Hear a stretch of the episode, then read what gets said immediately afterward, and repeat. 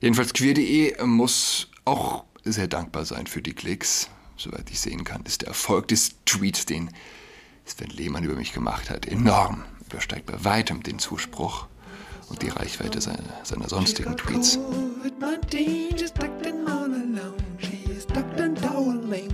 Hallo und herzlich willkommen zu Adrats Podcast. Mein Name ist Julian Adrat. Äh, ich will nochmal auf den Punkt zurückkommen, ein bisschen bei dem Gedanken bleiben.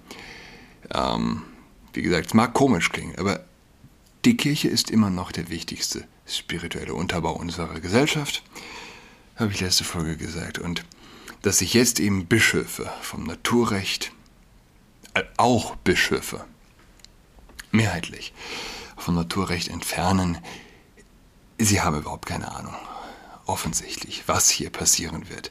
Und äh, das heißt nicht, dass ich weiß, was passieren wird. Aber man darf es nicht unterschätzen. Die Frage ist, ist das schon Rock Bottom oder noch nicht? Ich war vorgestern auf einer Veranstaltung im Kreuzberger Himmel. Ein fantastischer Priester war geladen. Eine kritische Perspektive auf den synodalen Weg äh, zu werfen. Das war der Titel. Ich bewundere Menschen, die angesichts von Wahnsinn ruhig bleiben können. Johannes Schahn, der Priester.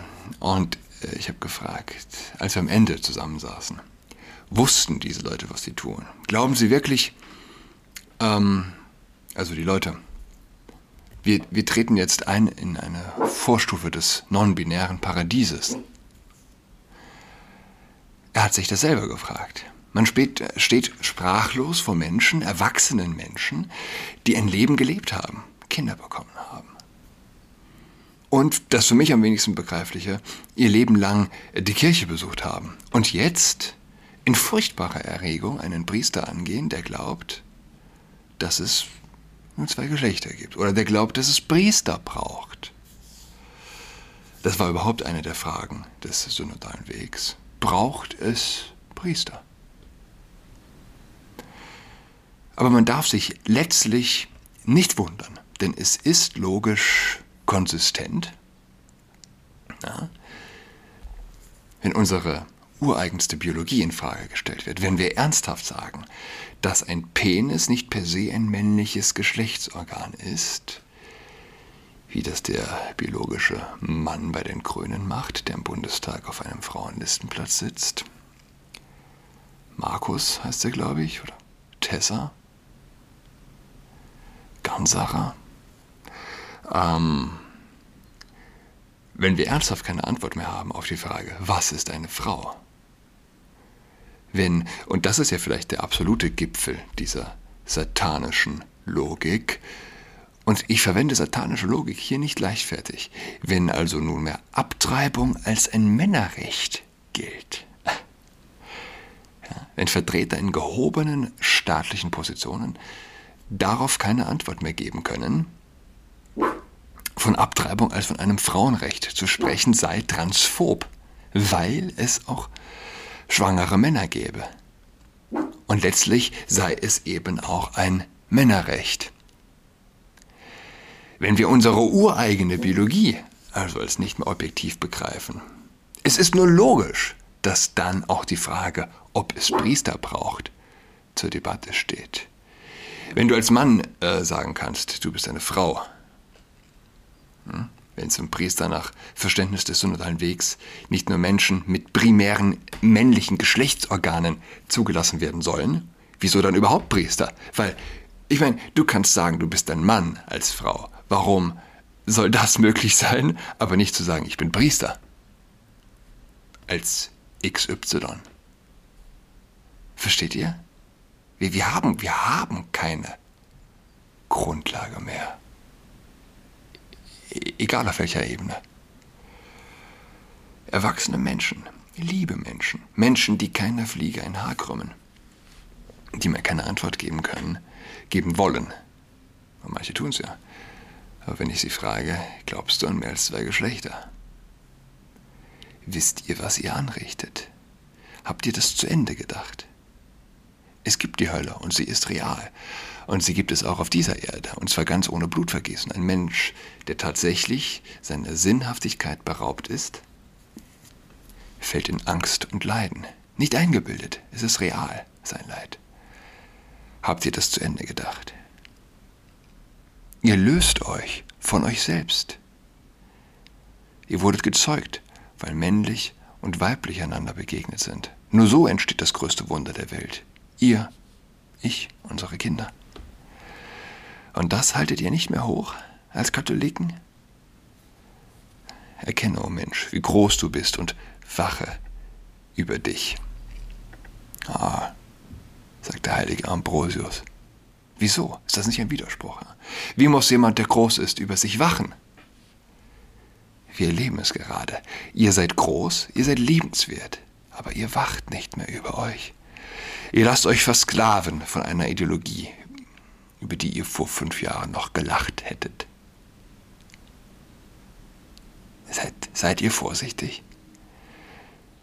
Was glaubt ihr, glaubt ihr in fünf Jahren? Was? Ernsthaft? Seid ihr sicher, dass es hierbei bleibt? Könnt ihr euch vertrauen?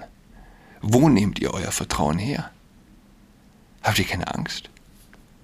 Dass der finstere Orkus euch verschlingt? Ihr schaut in einen Abgrund. Ja, in einen rosa gefärbten Abgrund vielleicht. So schaut er für euch aus. Ihr glaubt, ihr schaut in den Abgrund der Liebe. Aber was, wenn es nicht die Liebe ist? Was, wenn es nicht die Liebe ist und letztlich der Abgrund zurückschaut und ihr zu spät erkennt? Hier geht es nicht mehr ums Ego, hier geht es um eure Seele. Scheiß auf dein Ego, scheiß aufs Recht haben. Ja? Bist du dir sicher, dass du auf deine Seele Acht gibst? Ja? Wenn du glaubst, dass wenn du das glaubst, was du glaubst. Glaubst du das wirklich auf dem Grund deiner Seele? Ich weiß nicht, man könnte sagen, geh mal beichten, aber das liegt so von, von oben herab und darauf muss jeder Mensch selbst kommen. Ja. Ich glaube schon, ein gutes, ein richtig gutes Buch zu lesen. Ich rede jetzt von einem richtig guten, kann helfen. Eins, das sich gut liest. Muss nicht gleich, muss nicht gleich Dostoevsky sein, wenn man schon lange nichts mehr gelesen hat. Äh, etwas, das aber der Seele gut tut und auch kurzweilig ist. Ja? Die Romane von Raymond Chandler. Oder Stolz und Vorurteil von Jane Austen. Mir hat der Queer-Beauftragte Volksverhetzung vorgeworfen. Äh, viele Menschen wissen gar nicht, was es gibt in diesem Land. Glückliche Menschen. Und ich frage mich, ob überhaupt alle grünen Wähler wissen, dass wir einen Queer-Beauftragten haben. Wisst ihr, äh, ich habe mich das gefragt, ob das früher, ob es das früher gab. Oder äh, ja, gab es das je, dass das Volk nicht wusste, was es für Leute an der Spitze gibt. Goethe knurrt hier im Hintergrund. Ähm, Sven Lehmann heißt der grüne Bundestagsabgeordnete, der der Queer-Beauftragte ist. Ähm, was macht er? Er setzt sich zum Beispiel dafür ein, dass äh, auch eine 14-Jährige gegen den Willen der Eltern sich die gesunden Brüste abnehmen lassen kann. Sie darf keinen Wein trinken, aber sich unwiederbringlich verstümmeln lassen. Ähm, und wenn du sagst, dass in Frauengefängnisse keine Männer gehören, wenn du sagst, dass in Frauenumkleiden keine Männer gehören, dann kommt der Queerbeauftragte und bezichtigt dich der Volksverhetzung. Äh, es geht um die vorletzte Folge. Der Transgenderismus gehöre ausgerottet. Äh, Habe ich gesagt. Wie der Nationalsozialismus, wie der Kommunismus. Hatte ich getitelt. Ähm, und er hat geschrieben, hallo, äh, getweetet. Hallo, at spotify.de and at Spotify. Das hier ist Volksverhetzung. Warum bekommt so jemand eine Plattform bei euch? Spotify hat die Folge entfernt. 7000 Likes hat der Tweet. Ich habe heute noch nicht geschaut. Gestern waren es knapp 7000. Also nicht, 700.000 Menschen haben den Tweet gesehen. Über 500 Mal wurde der Tweet retweetet. Einige haben Screenshots ihrer Anzeigen darunter gepostet. Ähm, alle, die sicher gehen wollen, sollten weiß ich nicht, meinen Substack-Kanal abonnieren, denke ich. Ich habe die Mails nicht mehr gezählt, wo Menschen mich auf Twitter gemeldet haben. Übrigens scheint Twitter damit überfordert zu sein. Auch Twitter hat es nunmehr gelöscht. Äh, gestern war ich plötzlich suspendiert, konnte nicht mehr rein in den Account.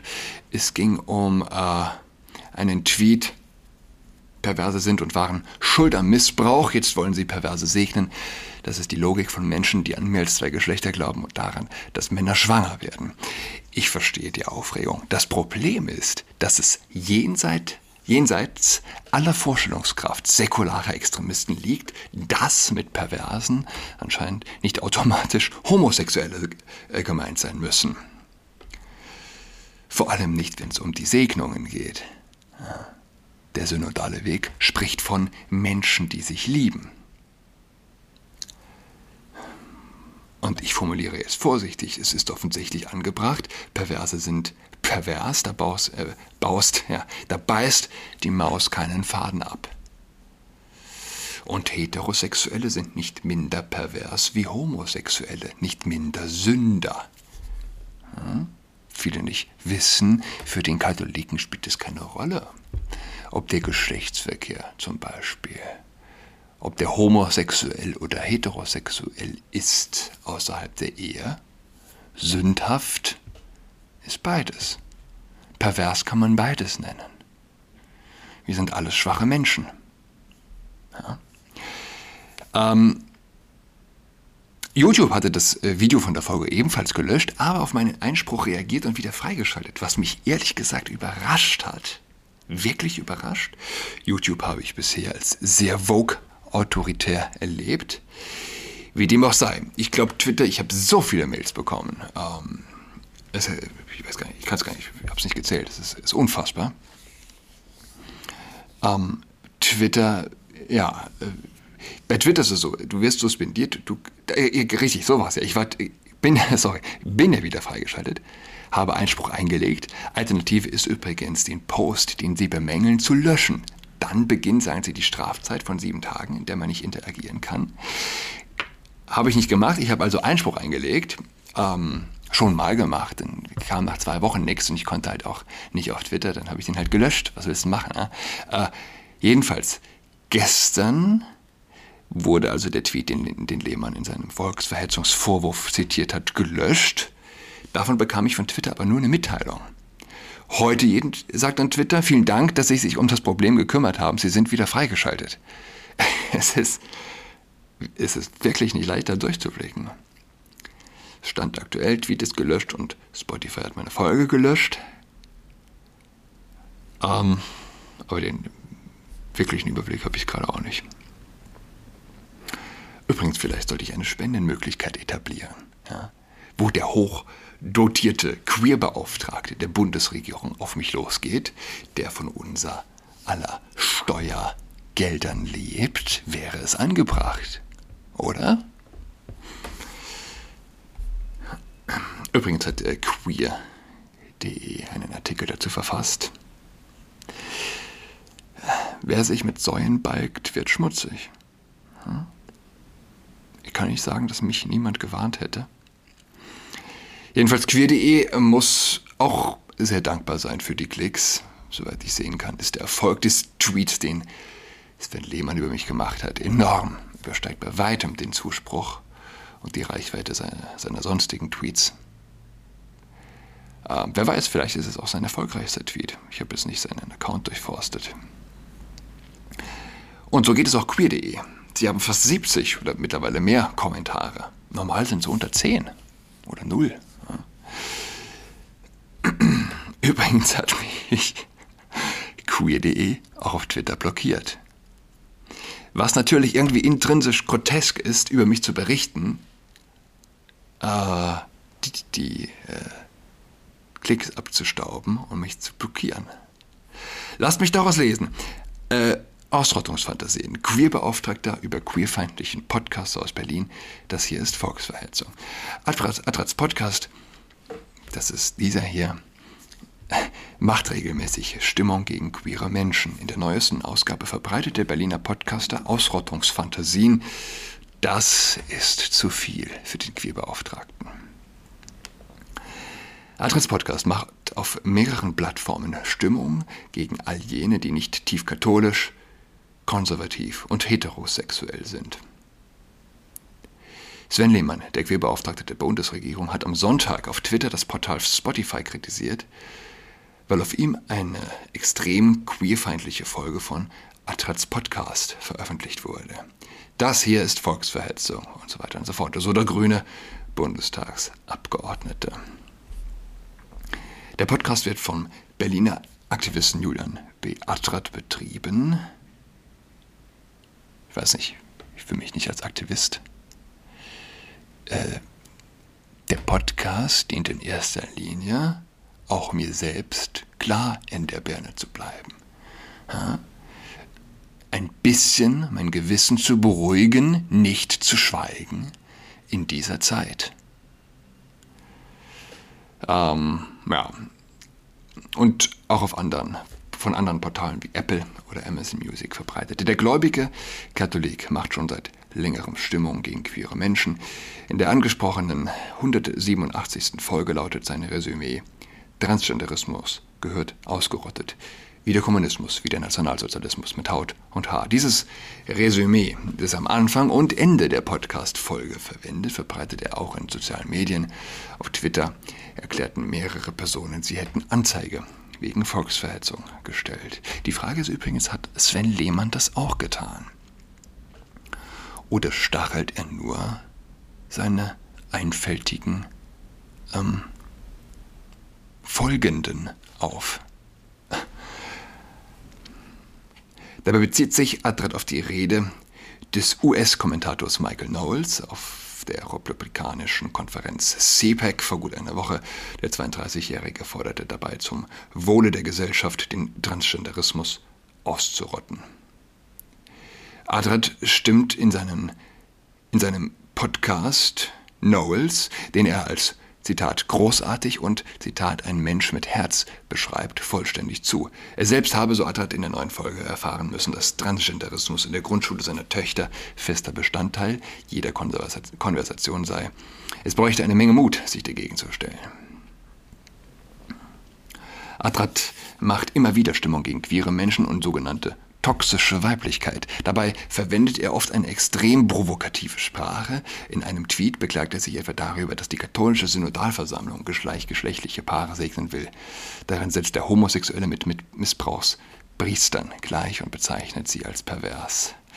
Zitat, Perverse waren und sind am Missbrauch schuld.